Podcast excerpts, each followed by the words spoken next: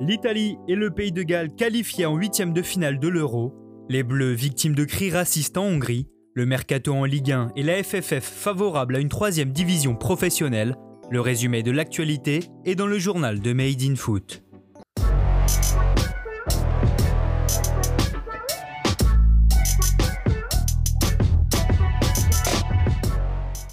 Le groupe A a rendu son verdict.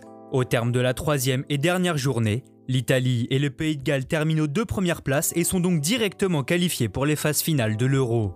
Opposé à Gareth Bale et ses coéquipiers hier soir, la Nationale l'a emporté 1-0 grâce à un but de Pessina en fin de première période. La squadra Azzurra termine donc cette phase de poule avec un bilan parfait de 3 victoires, 7 buts marqués pour 0 encaissés. Avec 4 points au compteur, la Suisse devrait finir parmi les meilleurs troisièmes et ainsi se qualifier après avoir dominé la Turquie 3 buts à 1 hier soir grâce à un triplé de passes décisives de Zuber. La Nati a rapidement pris les devants grâce à un but de Seferovic dès la cinquième minute. Sherdan Shakiri s'est ensuite offert un doublé pour éliminer une très décevante équipe de Turquie qui termine avec un 0 pointé. Quatre matchs sont au programme aujourd'hui avec dans le groupe C Macédoine du Nord Pays-Bas à 18h et une petite finale entre l'Ukraine et l'Autriche, tous les deux à égalité, avec 3 points au classement. À 21h dans le groupe B, la Belgique déjà qualifiée affrontera la Finlande, tandis que dans le même temps, la Russie défiera le Danemark. À l'Euro, toujours, l'UEFA a ouvert une enquête hier après que des photographes du match Hongrie-France aient rapporté des cris racistes. Selon plusieurs journalistes présents au stade, ces cris de singe se seraient manifestés plusieurs fois en première période lorsque les Français Paul Pogba et N'Golo Kanté étaient en possession du ballon.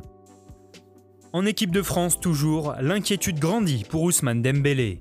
Entré en seconde période face à la Hongrie, le numéro 11 des Bleus était sorti à la 87e minute après avoir reçu un coup.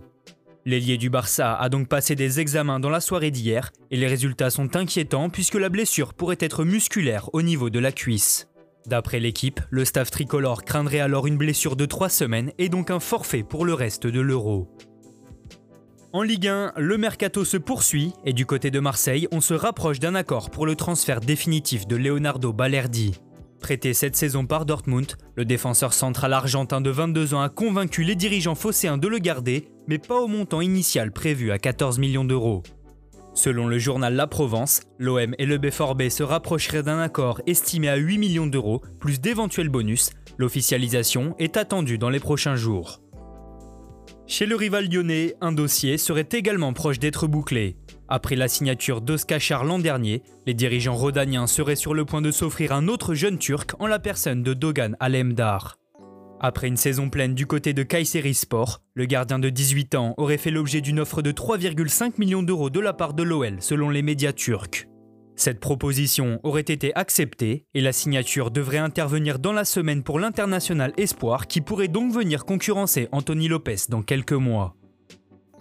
Sur la côte d'Azur, l'OGC Nice et l'AS Monaco pourraient se livrer une petite bataille pour recruter Ryan Christie. Auteur de 7 buts et 15 passes décisives la saison dernière avec le Celtic, le milieu offensif de 26 ans intéresserait les deux clubs de Ligue 1 selon la presse anglaise. À un an de la fin de son contrat, le gaucher pourrait se laisser tenter par une première expérience à l'étranger, à moins que Southampton et Burnley ne doublent l'ASM et le gym sur le dossier. Enfin, on termine ce journal par l'annonce de Noël Legrette, après s'être satisfait de l'arrivée d'Amazon dans les droits TV, le président de la FFF s'est exprimé sur une possible réforme du football français. Après le passage de la Ligue 1 à 18 clubs, Le a expliqué dans une interview à l'AFP qu'il était pour faire de même en Ligue 2. Le Breton a également ajouté que d'ici 3 ou 4 ans, le National 1 pourrait être reconsidéré comme un championnat purement professionnel. Merci à tous de nous avoir suivis. N'hésitez pas à vous abonner, liker et partager. On se retrouve très bientôt pour un nouveau journal.